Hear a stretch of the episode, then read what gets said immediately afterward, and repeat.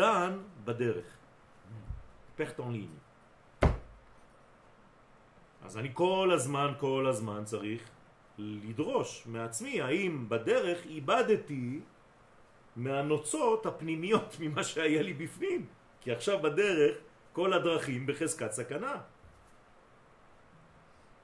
אז בדרך אתה מאבד לפעמים תקווה, בדרך אתה מאבד לפעמים את הרעיון הראשוני.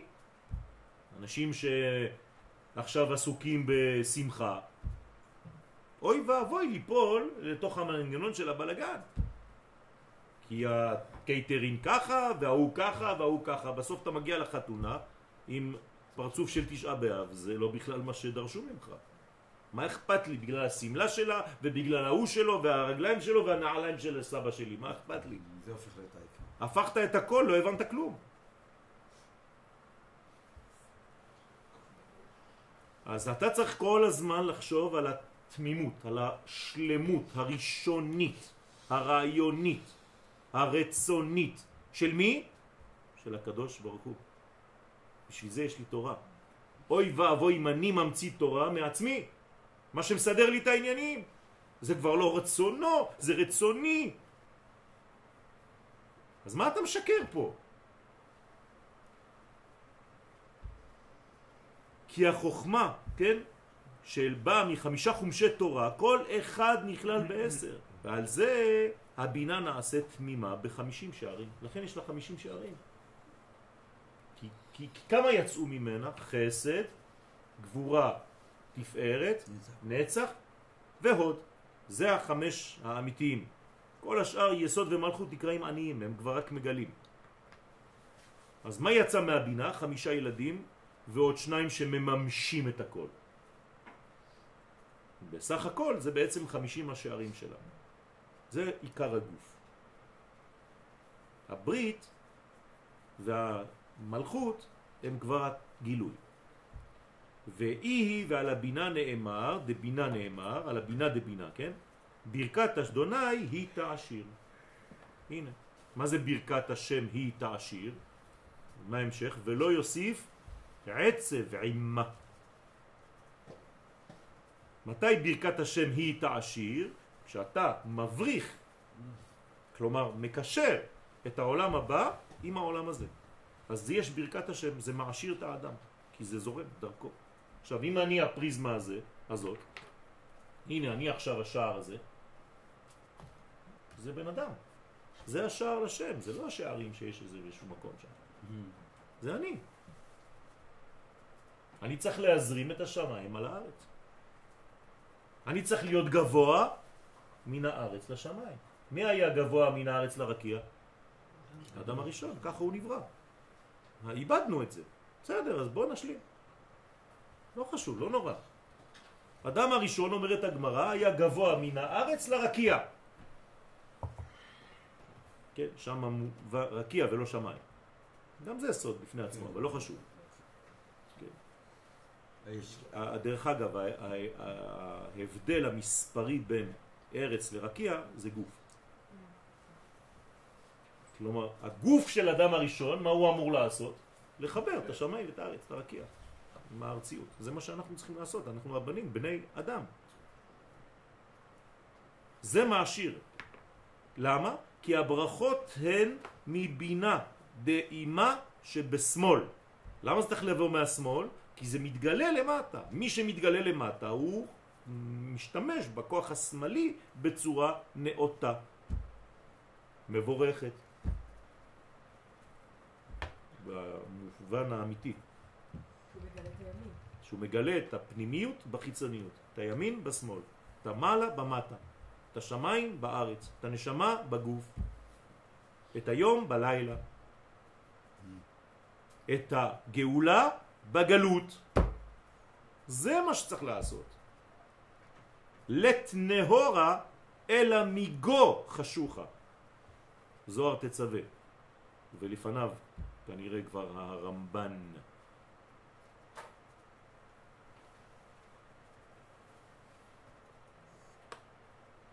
כמו שכתוב, מצפון זהב יתה. ונודע כי צפון הוא בצד השמאל. לכן כל העושר בא מהצפון. ככל שאתה מצפין, מעשיר. כל הרוצה להעשיר יצפין. מה זה יצפין? עכשיו אתם מבינים, יגלה את הימין בשמאל. הבנתם? הוא בבינה, וממנה נמשך כוח הכתיבה. זה נקרא לכתוב. זה נקרא לכתוב. זה כתר, תורה וברכה. למה ממוקם הזהב בצד שמאל? כי הוא רוצה, כי זה רצון הוא- לקבל. הוא רוצה את החסד.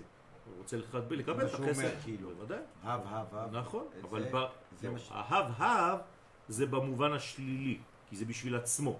אבל אם הוא רוצה כדי להשפיע, זה מבורך מאוד. מה הבעיה? זה לא רצון לקבל שהיא הבעיה, זה רצון לקבל לעצמו. אל תתבלבלו רבותיי, כי הרבה אנשים כבר הפסיקו לרצות לקבל וזו מחלה. זה מוות, אסור להפסיק. אתה צריך כל הזמן, כל הזמן לרצות. תמיד מורי ורבי היה אומר לי, המקובל הגדול ביותר זה הרצון לקבל הגדול ביותר. למה? כי הוא רוצה להשפיע. אז תן לו את כל העולם, כי הוא משפיע את כל העולם.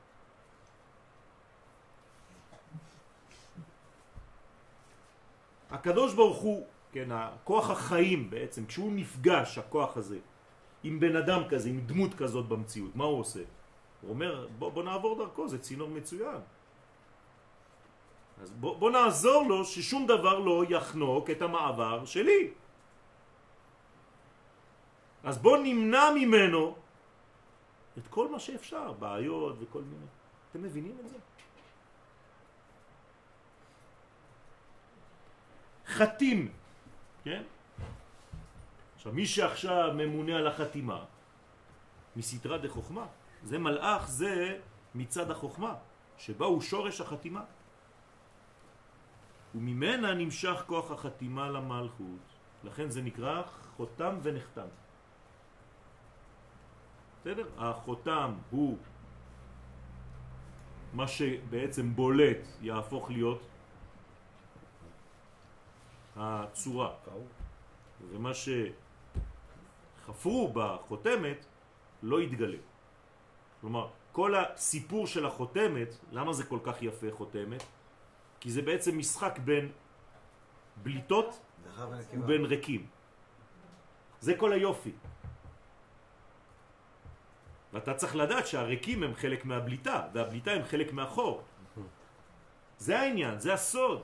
כלומר, אני, יש לי להרוויח לא פחות מהאווירים, הייתי אומר ככה, מאשר מהשחורים, השלמים, שאתה חושב שאתה רואה. כמו כתר. זה כמו הטקסט של התורה, תסתכלו, אתם רואים אותיות, אבל כל בין האותיות זה חלק שהיה בחותמת, היה בלבן.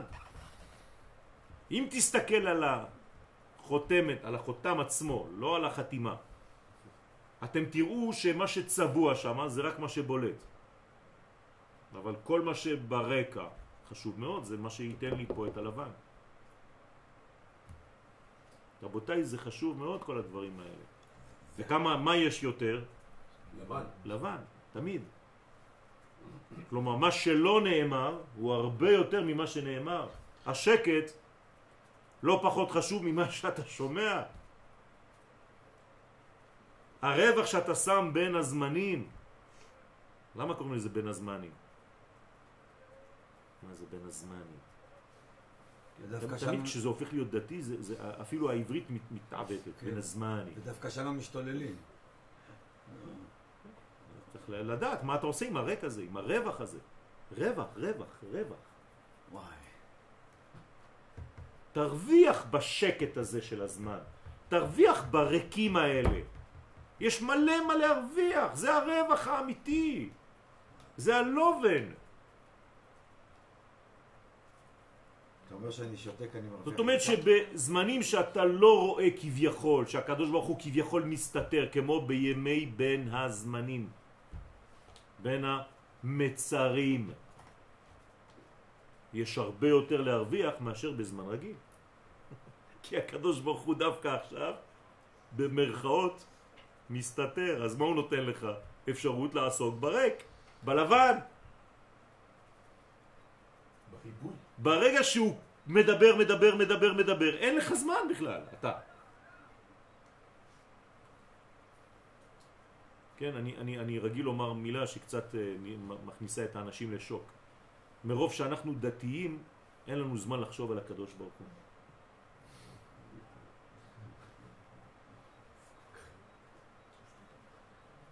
ותרווה יהיו חיים, ומשניהם מאבא ואימא, ת, תבינו שאני מדבר עכשיו על אבא ואימא, כן? כי האימא פשוט לוקחת את אבא ושמה אותו ב-relief, בבליטה. זה נקרא הריון. זה לקחת את העומק ולתת לו נפח. אז איפה האבא? בלבן הזה. איפה אימא? במה שאתה רואה, זה התינוקות שיוולדו. אבל אל תשכח, מי שרואה רק את התינוק, הוא אף פעם לא רואה את האבא. אז התינוק הוא החותם. זה בעיה. זה בעיה. לכן אף פעם לא לוקחים בחשבון את התוכן הפנימי, אלא את מה שהעיניים שלי החיצוניות רואות, כמו במציאות שלנו היום. אז אתה כבר לא יודע מי נגד מי, אתה כבר מכנה אנשים, אתה לא יודע מי הם. ומשניהם מאבא ומאימא, כן? כן? מצחיק אותי, הלכתי לחתונה עם איזה ידיד שלי, שיש לו 15 רבנויות. כלומר, בשבילו רבנות זה בדיחה. בקי בהכל, פשוט מאוד. פשט רמז דרש בסוד.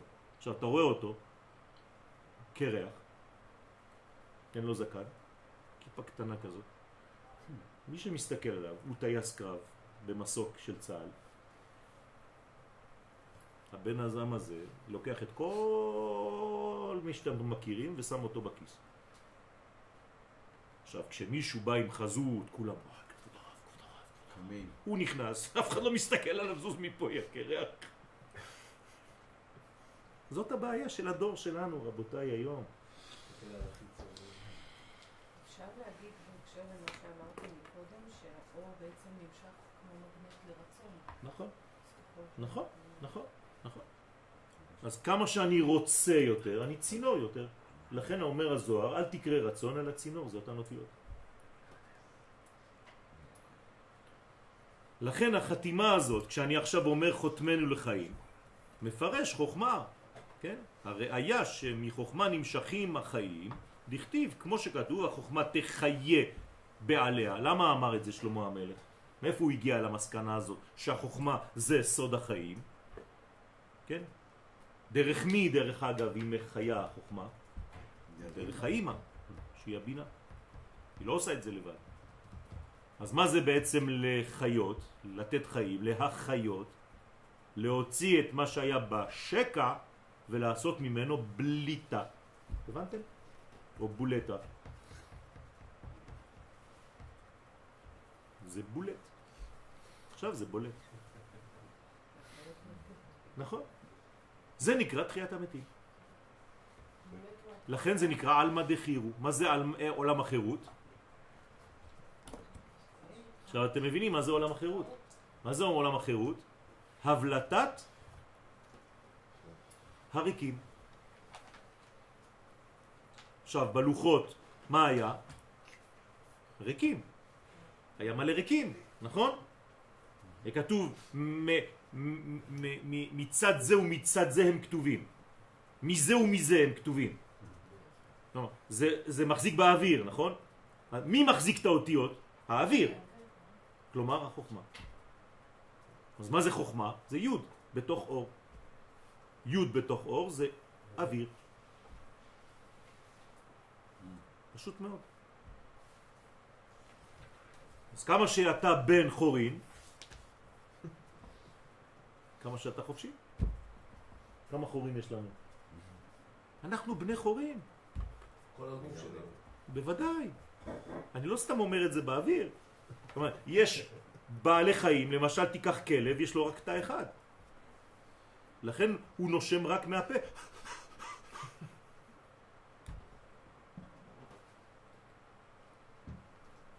אנחנו בני חורים. נקרא בן חור.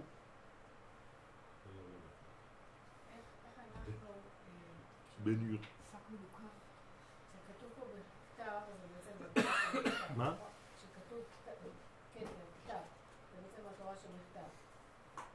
כן? על ידי לימוד תורה שבכתב והבנת פנימיותה. איפה התורה שבעל פה? היא גנוזה בתורה שבכתב. היא הנשמה שלה. לכן זה נקרא עץ חיים היא, למה חזיקים בה? ותומכיה מאושר, פשוט מאוד. מי זה העץ הזה? זה זעיר אנפין, הנה, זעיר אנפין נקרא עץ, חיים, היא, הבינה, נותנת חיים לזעיר אנפין, לבן שלה, לתוצאות שלה. אני נותן חיים למעשים שלי. אני מתרגם את זה עכשיו לגופי. אני צריך לתת פורקן וחופש לביצועים שלי. אם אני כובל את הביצועים שלי, הם לא בני חורים. אני לא אני. מה? זה פשוט מאוד, אני כל הזמן במנגנון שכלי שאותם את כל מעבר. כל רגולציה. הבן הילוד, היאורה תשליכו. אני לא אצליח. אני לא מצליח, לא מצליח, לא אצליח לעשות את זה. רגע, רגע, רגע, אני קודם כל צריך לחשוב, רגע, רגע, רגע, אני צריך לעשות. זה פרעה. כל מה שנולד, כל מה שאתה רוצה ליישם, הוא אומר לך, רגע, אל תמהר, לאט לאט. בוא, בוא נחשוב על זה טוב. בוא, מה נחשוב? אתה כבר בן 70. הילד בן 70, אין לו חום כבר. עוד מעט הולך למות. ופרעה דפק אותו כל החיים. כל פעם שהוא רצה ללדת, כל פעם שהוא רצה לעשות משהו, כל הבן הילוד, הרי אני מתאר לכם עכשיו את המצב הגלותי של מצרים. מה קורה במצרים? כל פעם שאתה רוצה ללדת, להוליד, לה- להוציא משהו מעצמך, אומר לך פרעה, היאור תשליכו, תשאיר אותו בשורש. אתם מבינים איך צריך להבין את התורה? איזה יופי יש בזה? אז למה זה כל הבת תחיון? אה? למה וכל הבת תחיון? זה מלכות, להפך, אז עכשיו אתה אומר לי את ההפוך ממה שאמרת לי. כדי שאני אתרבה איתה. לא. אין בת בלי בן. אין בת בלי בן. כי הבן מעביר לבת, ו' אצלנו הוא מעביר לה האחרונה. אתה לא יכול להגיע לה האחרונה בלי לעבור דרך זעיר אנפין. זה קיצור דרך. קיצור דרך זה קצר. קצר חשמלי. זה אור מיד, פח, פיצוץ. לכן הו' זה ישראל בעולם. אומות העולם לא יכולות לקבל ישירות מהקדוש ברוך הוא, הן חייבות לעבוד דרך עם ישראל. לכן כל עוד ואומות העולם לא תקבלנה את מקומנו כאומה, כמדינה, יהיה להם רע. פשוט מאוד. כל מי שמתחיל להבין את זה, מתחיל להרגיש את העושר שמתחיל ללוות אותו. גם אצל אצ- ארצות ערב עכשיו. מתחילות, ועכשיו הן נכנסות למנגנון הישראל, כלומר הם בעצמם מקבלים אבנים עכשיו. כי הם מבינים שישראל זה בעצם היסוד האמיתי. עכשיו אתם תשמעו יותר ויותר באינטרנט ערבים, תקשיבו טוב למה שאני אומר לכם, שיגידו שארץ ישראל שייכת ליהודים ושהם צריכים להקים מדינה. אין, זהו, לאט לאט זה יתחיל להגיע ולהתפרסם ויותר ויותר יהיו כאלה. אמרתי לכם שעתיד ישמעאל לעשות תשובה. זאת התשובה שלו. ועכשיו זה יקרה. עכשיו זה קורה כבר. אל, אל תתייחסו למה שמראים לכם בעיתונות, זה חלק קטן מאוד. סליחה, אפשר להמשיך מה זה תומכי זה תומכיה, מי שתומך, תומך, סליחה, תומכיה, במי? במי? דרכיה. מי זה הדרכים של מי? של הבינה, נכון? הדרכים של הבינה, דרכיה דרכי נועם. למה זה צריך להיות דרכי נועם? כי רק בארץ ישראל היא נקראת נועם, אתם זוכרים? אם זה בחוץ לארץ היא נקראת מקל חובלים. תראו איך הכל מסו... חכמים לא סתם ממציאים לך דברים. לחמול. דרכיה האמיתיות דרכי נועם וכל נתיבותיה. זה להשלים. זה מה שהיא רוצה, רק להשלים. כל הזמן אני רוצה להשלים את החסרונות. שלום. אז לכן אני צריך לעזור לה. אני הולך יחד איתה, אני זורם יחד עם הזרם שלה. אני לא הולך בכיוון הפוך. הרי היא באה ממעלה למטה. אם אתה עכשיו חושב שאתה רוצה לעלות ממטה למעלה אתה נגד הזרם עכשיו זה לא זרם אה, חשמלי, זה זרם אלוהי, אינסופי. אתה מסוגל בכלל לעמוד נגד הזרם הזה? אתה תמות, אתה תתפוצץ. אז תעשה בדיוק את המהלך האלוהי בקומה. הפרטית שלך.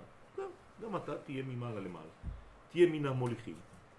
אני משתלב, וכשאתה משתלב בזרם הגדול הזה, בנהר הזה, וואי וואי וואי, אתה תופס תאוצה ומהירות, חבל על הזמן. ויש אנשים ששוחים נגד הזרם, הם חושבים שהם מתקדמים. אתה רואה אותם. והזרם לוקח אותם. מה עשית? מוליך זה מלך ו'. אתה צריך לתפוס גל. ברגע שאתה תופס גל, הוא מביא אותך עד החוף. בשנייה.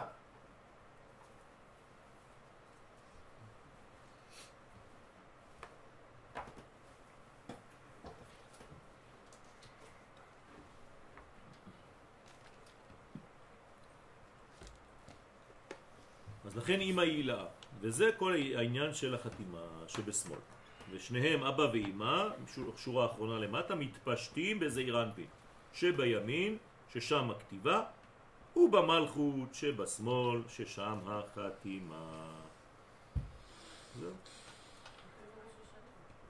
כן, תמיד אה, הזוהר אה, דואג לנו שנהיה תמיד אה, בזמנים. לילה חתימה. ואתה מבאר איך הכתיבה לחיים ששורשה בבינה נמשכת למלכות על ידי הספירות של זעיר אנפין. הנה, הנה התשובה. על ידי הספירות של זעיר אנפין. אי אפשר לדלג על הוו. לא מדלגים על הגבר. כן? למשל בחתונות, מי מסתכל על החתן? מדלגים עליו, נכון? חתונה זה רק אישה. תביא כלה לבד, אה, אותו דבר. מסכן, הוא בכלל לא, לא, לא, לא רואים אותו. איפה הכלה? כולה רק כלה, אין, אין חתן בכלל. לא חשוב, תשים מישהו, איזה ליצן במקום, אותו דבר. דרך אגב, מחפשים אותו. כולם מתלבשים כמעט אותו דבר עכשיו. זאת אומרת, איפה החתן? כלה זה משהו אחר. טעות, רבותיי. זו טעות. אין לכלה משקל עצמי אם אין לה את הגבר הזה. וזה הבעיה שלנו בעולם הזה, רבותיי.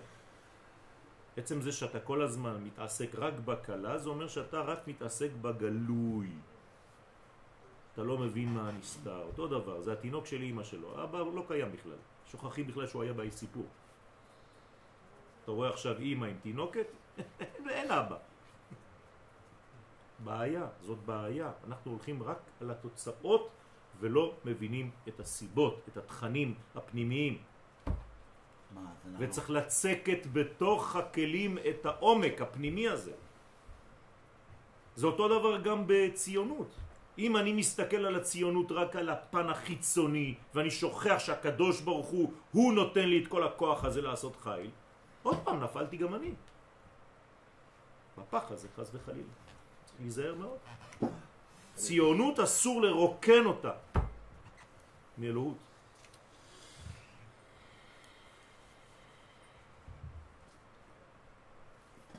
לכן צריך להפוך את המנגנון הזה של החילון. בסדר, הוא עזר לנו לשעה, להתנער קצת מהדתיות כדי לחזור ללאומיות, אבל עכשיו צריך לצקת בו חומר אלוהי. זה עכשיו אנחנו, זה אתם, אתם לומדים עכשיו.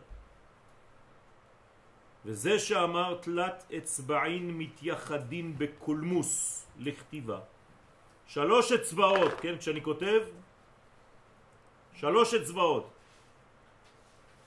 כן, מי שכותב עם שתי אצבעות, אתה רואה שיש לו בעיה, כן? מי שכותב עם ארבע או חמש, אה, גם כן, על האיסטר, כן? צריך ללמד ילדים איך מחזיקים עט, רבותיי. זה לא פשוט. שלוש אצבעות הראשונות שהן האגודל, האצבע והאמה מתחברות בקולמוס בעת הכתיבה. הנה, הזוהר אפילו מלמד אותך איך לכתוב. כן, אני רואה אנשים מחזיקים ככה את העטים. בעיה. מומלץ מאוד לקנות כן. לילדים את העיפרון המשולש, שדרכו יש לו ממש שלוש פריזמות כאלה, וזה אני ראיתי צריך ללמד, נכון. וככה מלמדים נכון. ילדים. לאחוז כפית, מזלג, אותו נכון. דבר. אתה רואה ילדים בגיל אה, 50 שאוכלים ככה.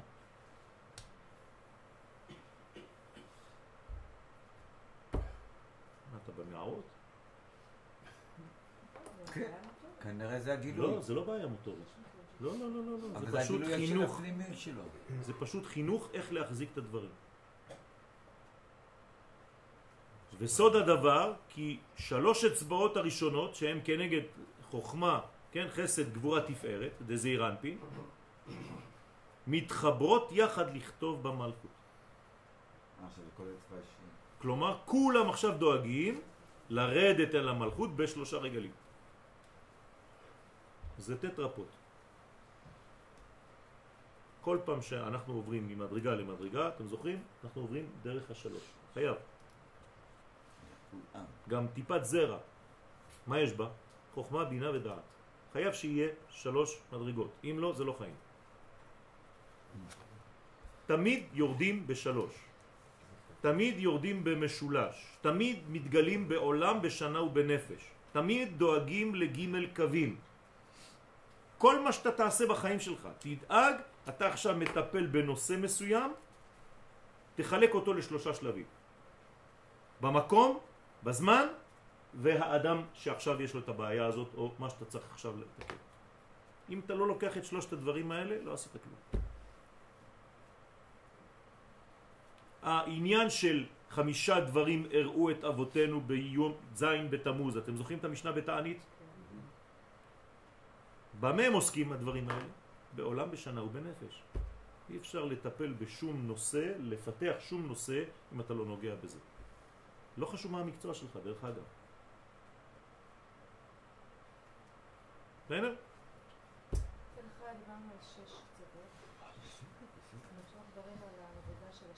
שלוש זה הגילוי. כל הזמן, בכל המדרגה, גם כשאתה אומר שיש קו אחד מחבר, למשל היסוד, אתה צריך למצוא בו שלושה קווים.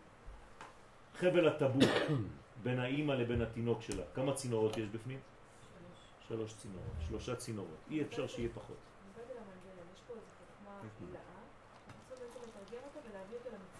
אני לא רק. חוכמה, יש חוכמה, בינה ודעת. לכן זה שלוש, זה משולש עליון. נכון. אנחנו דיברנו על שש קצוות, שישה קצוות, כן. שישה קצוות, אנחנו את זה לעוד אבל שישה קצוות, איך הן בנויות? שלוש ועוד שלוש. כל הספירות זה רק משולשים, נכון? זהו. זה משולשים בתוך- זה משולשים. זה כל הזמן משולשים, משולש בתוך משולש, משולב בתוך משולש. זה מגן דוד.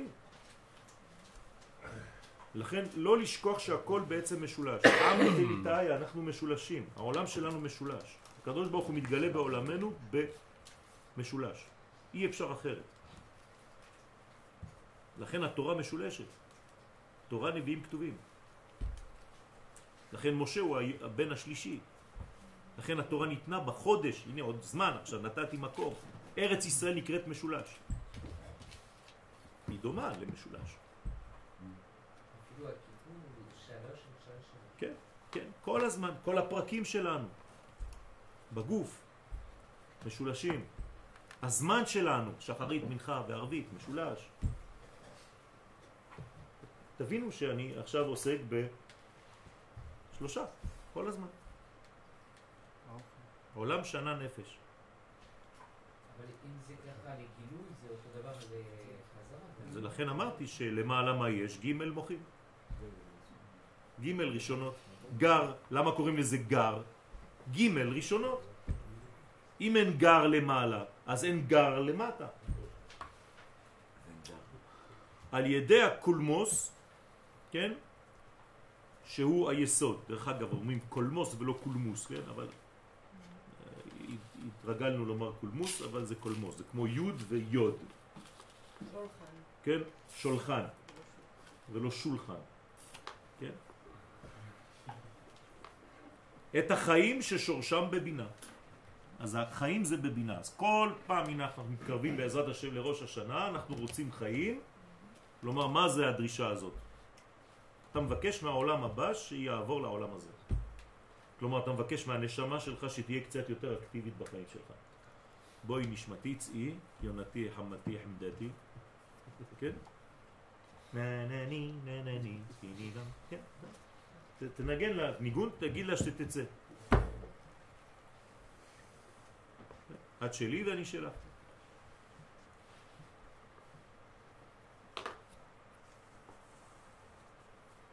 ועלי הוא אמר בן זומה, במסכת חגיגה, על זה אמר בן זומה, אין בין מים עליונים, כלומר בין העולם הבא, הפנימי, הבינה, שהם המים החיים של הבינה, למים התחתונים, כלומר שזה המים הגלויים פה, שהם המלכות, אלא כשלוש אצבעות. תראו מה, מה אומר אה, בן זומה. הוא אומר, מה המרחק בין הפנימיות לחיצוניות?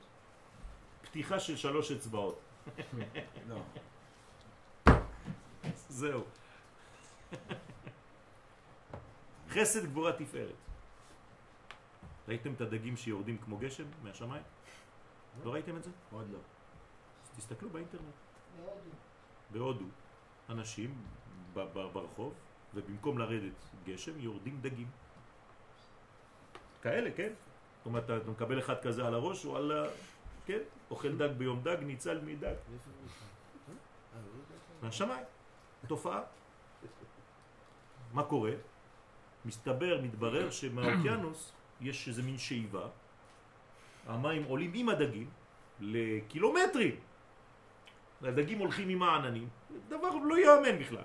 ואתה רואה דגים, מיליונים של דגים יורדים על האנשים, צריך מטריות נגד דגים.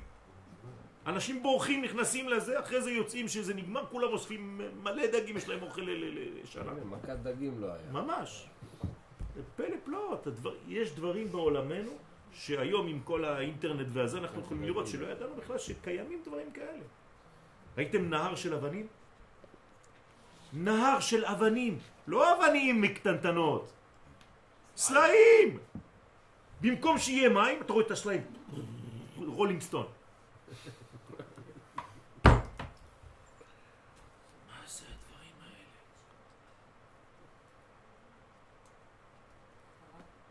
כן, כשאנחנו נמצאים כן. מה מה המשמעות של השלוש אצבעות? למה צריך לכוון בשלוש אצבעות? זאת אומרת שהמעבר בין הפנימי לחיצוני דורש שלוש מדרגות של חיבור. אז את מכוונת שהחיים הפנימיים שלך יהיו ממלאים, אותם חיים פנימיים, את הזמן שלך, את המקום שאת נמצאת בו ואת הנפש שלך. זהו.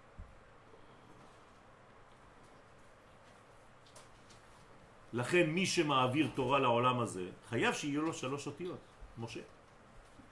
אי אפשר אחרת, מינימום. כן? זה הבניין. בדיוק. זה אב ובן, זה מעבר מאב לבן, זה אבן. מה דוד? אה. גם דוד. זה כל הבניינים שהם העקרוניים המשולשים בחיינו חייבים אדם שלוש אותיות, דוד שלוש אותיות ומשה רבנו שהוא מלך המשיח. שלוש אותיות. לכן הזמן שלנו מחולק לשלושה. למה הגמרא במסכת סנהדרין אומרת שאלפיים שנות תורה, אלפיים שנות תוהו ובוהו לפני זה ואלפיים ימות המשיח? למה הם לא מצאו לחלק את זה לשלוש? רק לשלוש אפשר לחלק? כן, זה הבניין של עולמנו. לגיל השלישי.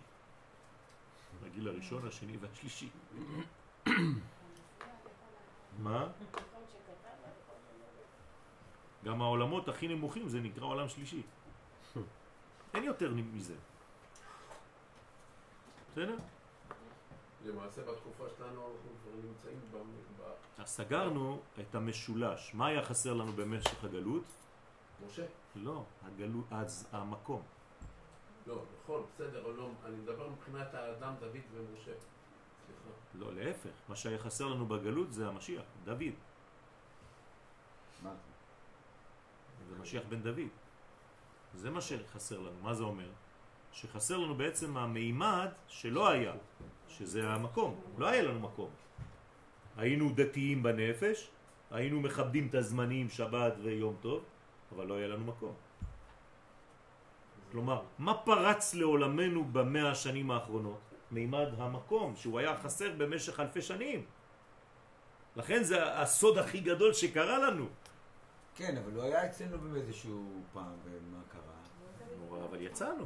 אה, אה, בגלל- אז היינו אה, גם נפש, גם זמן. אה, נכון. אולי בזמן לא. נכון, נכון. אז צריך לדעת מה חסר בכל בית ובית. למשל, מה היה חסר בבית ראשון? פרטיות. היה מרוב כלל שכחו את הפרט. כלומר, אנשים היו מחוברים לעם ישראל, אבל היו מזלזלים בפרטים. מה היה חסר בבית שני? בדיוק הפוך. כל אחד היה פרטי, אבל זלזלו במובן הכללי. מה צריך להיות בבית השלישי? כלל ופרט. שילוב של שניהם. אהבת חינם. כשאדם נמצא בחושך, צריך להבין את זה טוב. את מי הוא מרגיש? רק את עצמו. הוא לא יכול להרגיש שום דבר. אז מה הוא מפחד? כי הרי שום דבר לא קיים, הוא לא רואה כלום. אז אם אני אוחז בעת הזו, הזו, הזה, בזמן החושך, זה מה שאני מרגיש, זהו. אין, אין, לא קיים כלום. אני רק לבד בעולמי, נכון? זאת הבעיה הכי גדולה של החושך. חושך אותיות שכחה. את מה שכחת בזמן החושך? את המרחב, את כולם. אז בעצם ה- ה- החושך זה ראייה עצמית. אתה אומר זה פשוט טיפול בעצמי כל היום. אז ככל שהאדם כללי יותר, אין לו כמעט פחד מהחושך. בוודאי. וככל שהוא כללי יותר, מה קורה בעצם? הוא כבר לא מסכם את החיים שלו רק על עצמו. כלומר, בסדר. אדם שיש לו בעיות, מעניין אותו הבעיות של החבר שלו? לא. אין לאף אחד בעיות חוץ ממנו.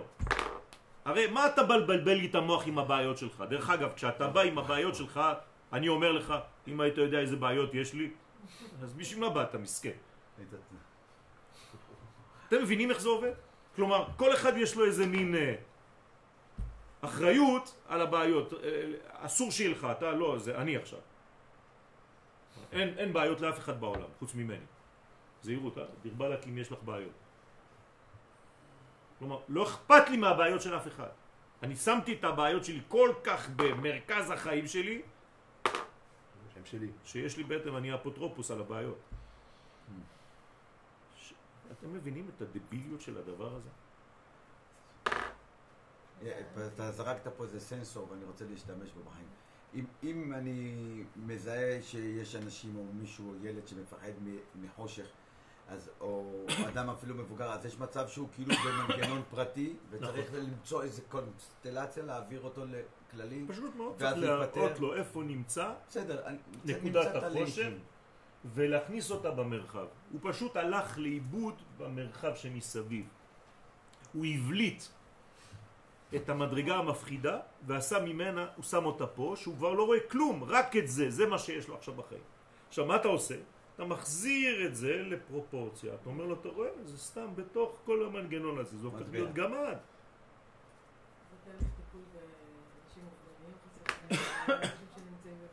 הייתה לי אחת אתמול, הייתי אנשים בנתניה, בסוף השיעור באה אחת ואמרה לי תודה רבה על השיעור, פשוט הורידה לי את שני השרוולים והראתה לי שהשבוע היא התאבדה, ניסה להתאבד, ניסתה להתאבד,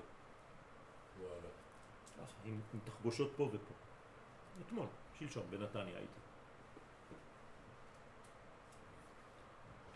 היא אמרה לי תודה רבה על השיעור, החזרת לי חיים, לא ידעתי מה לעשות. דיברתי על תשעה באב, על שלושת השבועות, על זה. זה, זה בדיוק העניין. למה שמתי את הדברים בפרופורציה? רבותיי, תפסיקו לחשוב של שום דבר לא קרה. אתה שואל אנשים ברחוב מה קרה בתשעה באב, רק חורבן. מה קרה בי"ז בתמוז? נשברו. אין לך משהו אחר בראש? אתה רואה רק נקודות שחורות?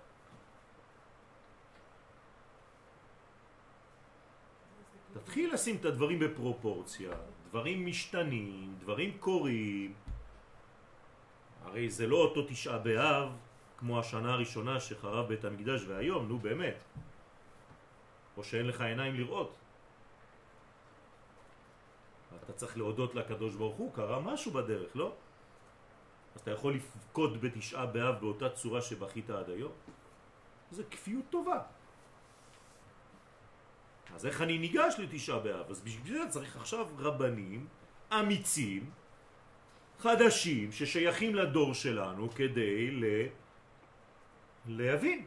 עכשיו לעשות בדיקה רצינית, עקרונית, על מה קרה לנו ביהדות, האם אני יכול להמשיך לעשות ככה, ומתי צריך להפסיק לצום, אני צריך להקים עכשיו סנהדרין, יש דברים שקורים. יש אפשרויות כאלה. בשביל זה צריך אומץ. מישהו יכול להחליט פתאום להפסיק לצום ביום הכיפורים ולהגיד לכולם להפסיק? העם. כן, העם. זה מה שעשה שלמה המלך. אמר לכולם, השנה אף אחד לא צם. אני בטוח שהאנשים הדתיים של היום לא היו מקשיבים לו. מי זה המשוגע הזה? כן, כל העיר היו שמים, כן? שלוימה! כן, תזרקו את שלוימה, כן? מוקצה, מחמת מיאוס. לא לא.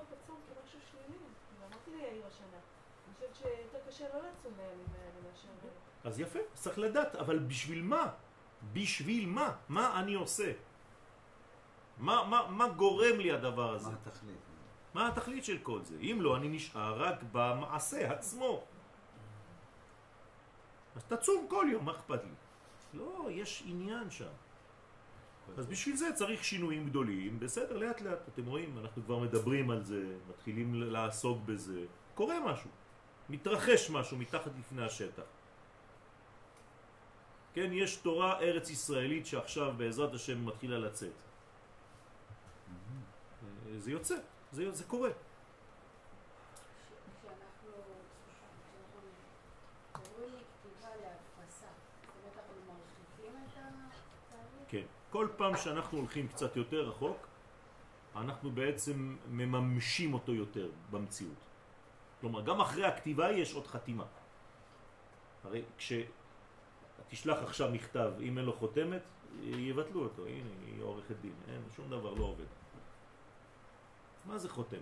אתם יודעים שרוב החותמות שאנשים עושים זה ככה. לא, אחרי חרטוט. אתה אתה יכול לעשות את זה לבד. לא אכפת לי, יש לי את החותמת של הבנק, אבל כל בנקאי חותם לך ככה. מה, כולם למדו באותו בית ספר, אמרו להם לעשות ככה? בהתחלה זה היה הקובואים שהיו לא יודעים כלום, היו עושים איקס. כן? זה החתימה שלהם. עושים לך ככה. טק, טק, טק, טק, טק, טק. אני יכול לעשות לבד. לא. אז זה, אבל זה חשוב. זה אומר שעכשיו עבר מישהו אחרון ונתן חותם. חותם בתוך חותם. גם חותמת וגם חתימה על החותמת. כל הזמן צריך לדאוג שיהיה נאמן למקור.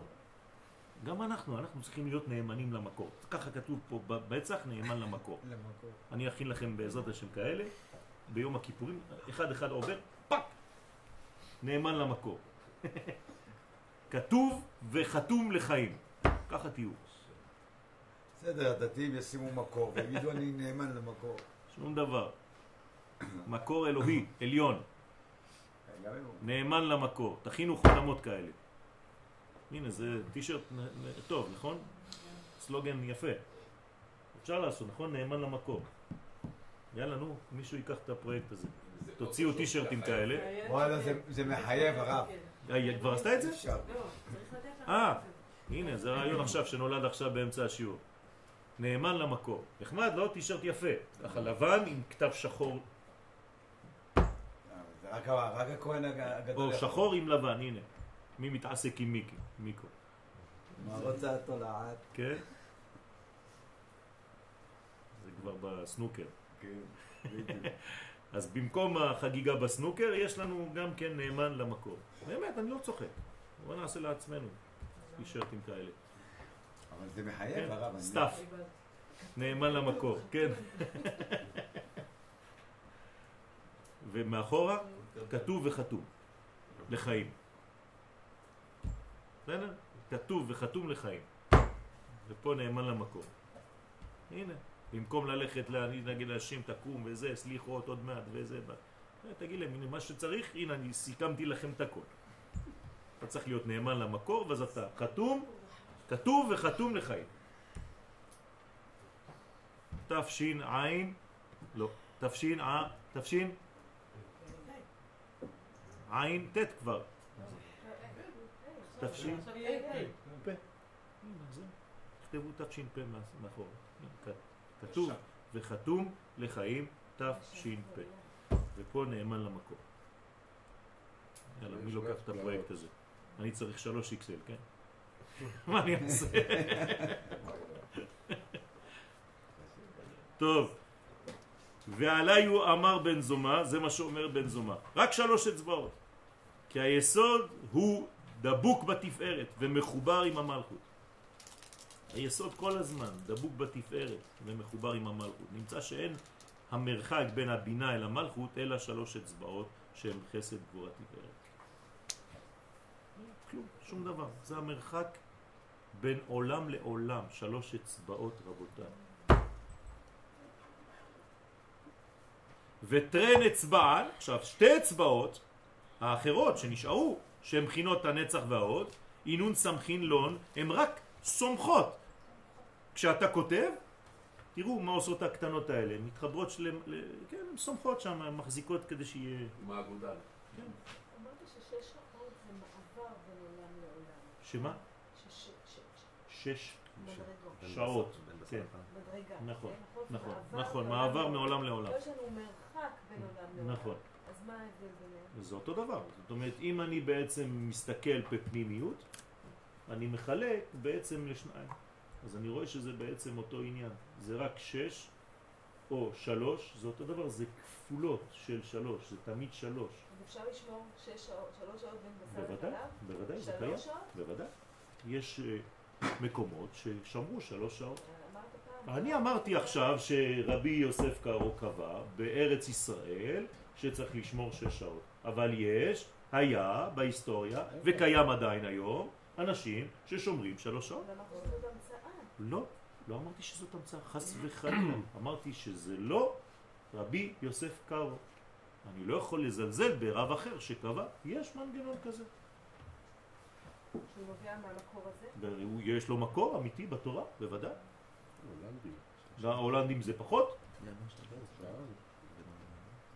אפילו. השאלה אם כל אחד לוקח את זה דתי לפי דעתי, או שהוא אבל. ככה זה בחיים. כל התורה שלנו היא כזאת. את ראית פעם מישהו שמניח תפילין באותה צורה? בחיים לא ראיתי. וכולם מניחים תפילין. אז מה? אמרתי לך, אני שומר איזה שש תפילין להניח? רבנו תם, שרבה. לא, גם רש"י, איך אני קושר בכלל? איך הקשר שלי ברש"י? החוצה, פנימה. ממש, הכל הכל תיק, תיק, תיק, תיק. את זה אתה סופר? לא, אני לא סופר. אתה סופר את זה? כן, אני סופר. הרב, יש לזכור שאנחנו לא צריכים לשמור בכלל בין בשר וחלב. מה? באצילות. שלא יהיה מצוות. תהפוך את המצלמה שנייה. אנחנו שומרים בשר וחלב, כאן ועכשיו. אבל באצילות, שם יש... שם אין בשר בכלל. אין בשר בכלל. בסדר. אז למה אתה אומר לא צריך לשמור? לא- לא צריך לשמור, כן. זה. משהו אחר. אה, אם יש, שומרים. אנחנו עדיין בעולם שיש. אתה יודע איזה בשר יהיה שם. כשנהיה בעולם גבוה יותר, גם המצוות בטלות. אבל אנחנו עדיין לא שם. אל, ת, אל תדלגו. בסדר? יש אחד שרצה לדלג, זה קורח. בגלל זה הוא נשרף. אתה מה המקור של השלוש אצבעות בין עולם לעולם? איפה זה כתוב? הש... הנה, פה זה כתוב בזוהר. הנה, עכשיו קראנו את זה. לא, אבל אה, זה לא איזה רב שאמר את זה? לא, לא, לא, לא, לא. לא, לא, זה הזוהר. מקור יצא לשמו. מה? המילה מקור במילה זה יצא לשמו. לשמור. טוב. לא לשמו, שמו, שמו. שמו. אה, שמו. אוקיי, יפה. עכשיו, שתי אצבעות האחרות הן בחינת נצח ועוד, שנקרא תומכין דאורייתא, סמכין. כן, הן סומכות את הגימל אצבעות המחזיקות את הקולמוס. והיינו שהן סומכות את החסד גבורה תפארת. אז צריך שתי ספירות אחרונות, נצח ועוד, שהן כמו מרכבה. תומכות, מרכבה, נכון. ואינון קטרי גלימי דספיחי אהדדי. כן, כלומר נצח ועוד הם כמו שני לבושים שפרוסים וכפופים זה על זה. כי הם שני פלגה דגופה, הם כמו חצאים. נצח ועוד זה כמו חצי, חצי, אז כל אחד חייב את השני. כן, פלגה דגופה, חצי גוף. אז נצח ועוד כל הזמן ביחד, כל הזמן ביחד צריך לדאוג שיהיו ביחד. אז הנה, הם קשורות, שתי האצבעות האחרונות קשורות לבד. ונחשבות לאחד. לכן כל פעם שאתה אומר נצח והוד, זה אחד. זה בעצם משה ואהרון, גם בברכת כהנים אתה מחבר. יכין ובועז. כן.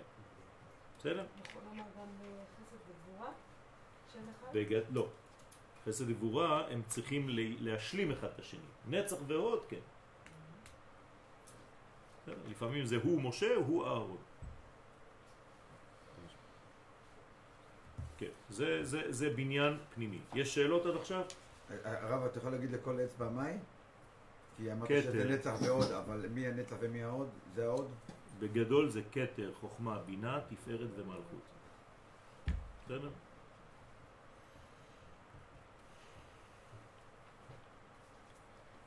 זה, זה בפרצופי.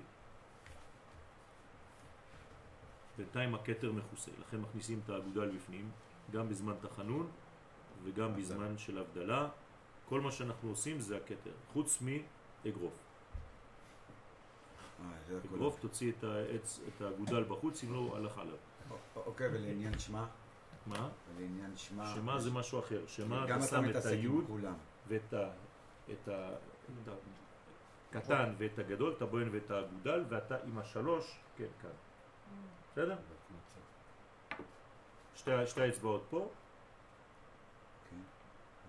זה- ושין למעלה. על המצח. דרך אגב, תיקחו מהיין של ההבדלה, ששפכתם וכיביתם את האור, תיקחו מהיין ותכתבו על המצח שלכם שין, ד', י'. בסדר? שם שדי. שלא נעוף. ואחרי זה תצאו החוצה. תיתנו שזה יתייבש ותאירו עם פנס. תגיד לי, מה? טוב, יאללה. הארי בסדר? אל תשכחו את היוד, כן, ותכתבו את זה הפוך, כן, כי- כדי- שמישהו מבחוץ יקרא. שין, ד' וי'. זה החותם. כן. כלומר, אני חייל של האור. אני מתחיל עכשיו את השבוע, אז אני עכשיו נכנס לעניינים. ותריחו את הריח של הנר הכבוד ביין. זה ריח של גן עדן. זה הריח שיש בגן עדן, זה ריח מיוחד. ואל תיתנו לאישה לגעת לא בנר ולא ב... ב... ביין. אסור שאישה, כי היא כבר מידת הדין, אז אנחנו צריכים לעשות את זה, הגברים. מה, מה שעושים ככה על ה... היא לא שותה? זה משהו אחר, זה, כבר? ידוע, אני מוסיף לכם דברים שלא יודעים. רגע, אבל לא כן, נותן להם שליש. כן, זה כן. אה, לשתות אפשר? כן, לא, היא לא שותה. היא לא שותה. לא להבין. היא לא שותה והיא לא מדליק את האש. לא מדליקה גם? אתה מדליק את האש, ואתה מברך, ואתה עושה הכל. היא אחרי זה לוקחת ויכולה לתת קצת לנסקוי, לנסקוי שלה. קוראים לעצם הזה נסקוי, הזאת נסקוי, באיזה שפה? בעברית. לוז. זה לוז, אבל זה גם נסקוי. וגם אבן השתייה. וגם המשולש הברמודה. כן, כל, ה, כל הגולגולת, זה כבר מיכאל יכול להסביר לכם, הוא, בעצם יש ציר פה. יש שם חוליה אחת. כן. אז החוליה הזאת היא בעצם, אה, לא? בסדר? יש עוד שאלות? אני יכול לעזור איך כותבים את הש"דלת י', אם זה ככה או ככה. כן. זה חשוב גם שמישהו רואה בתפיסה ממול. של הימין ושמאל. כן. אתה, אתה רואה אותי עכשיו? אתה רוצה שאני אכתוב את זה? לא. אין לי בעיה. שין, זה כתוב. שמישהו מולך יראה. ימין ושמאל. ד', י'.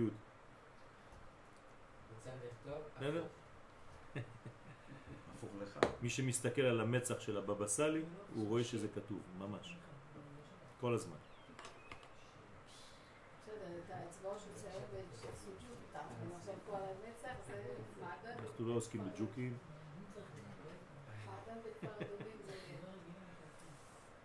טוב, ועתה מפרש שמות המלאכים, שהם מצד חסד גבורה תפארת דזה. איך קוראים למלאכים של חסד גבורה תפארת דזה? מלאכים פירושו של דבר מחברים בין מדרגות, זה נקרא מלאך. כל פעם שאני מחבר בין מדרגה למדרגה, זה נקרא מלאך. למשל, איך אני מחבר בין הנשמה לגוף שלי? אוכל. אז מאכל זה אותיות מלאך. אפשר לכתוב מילון השיעור הזה. בגלל זה לומדים. מאכל זה מלאך, לכן צריך לאכול כדי לחבר מדרגות ביניהן. לכן, איך קוראים למלאך הראשון? רזיאל. אי הוא אוריאל. רבותיי, קצת ריכוז. רזיאל הוא אוריאל. כלומר, רזיאל ואוריאל זה מצד התפארת. זה באמצע. זה הסוד של התפארת. ועלה איתמר ועל התפארת נאמר וזה זכרי עם ו"ק, כן? זה זכרי לעולם וזה זכרי לדורדור. זה שמי לעולם וזה זכרי לדורדור. אז זה זכרי עם ו"ק, מספרם רמ"ח, כנגד רמ"ח מצוות עשה שבתפארת. ודע, וכן זה המלאך רזיאל, כן? ספר של אדם הראשון, רזיאל המלאך, מספר שמו גם כן רמ"ח. כלומר, אדם הראשון כתב את הספר הזה כדי שיהיה לנו איזון ברמ"ח האיברים שלנו. לכן בכל בית צריך שיהיה הספר הזה. כן? בספרייה. איפה קונים? בכל חנות. מה לא?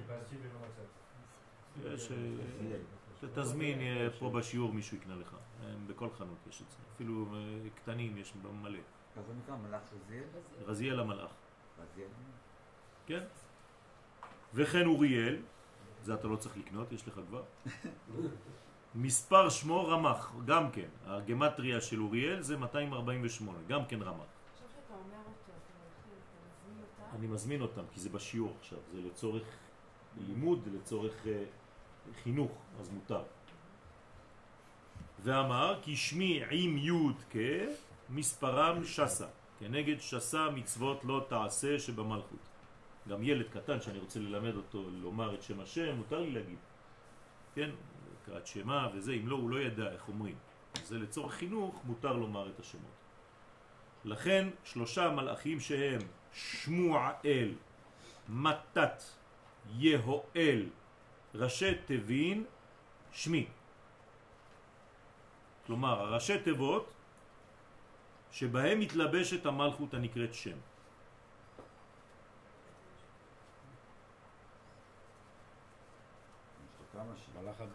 כן, זה המלאך. זה, זה בעצם המלאכים שאמרתי עכשיו, מתת, יהו ושמו, זה בעצם מי שמגלה לאדם את הסודות של התורה.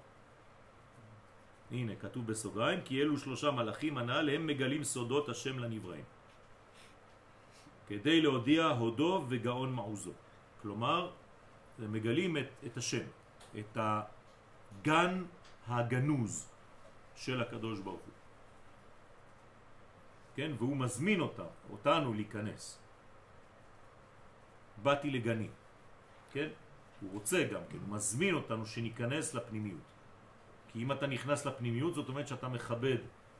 כשאני אני מכיר מישהו ואני רק בפן החיצוני שלו, אז הקשר הוא, הוא חלש. כשאני מתחיל להבין את הנפש הפנימית של האדם, פתאום מתחילה אהבה. יש משהו פנימי, משהו מתחמם בפנים, יש קשר בין נשמות, פתאום אתה מגלה בן אדם שלא הכרת בכלל. שבהתחלה אפילו שנאת. לא, אולי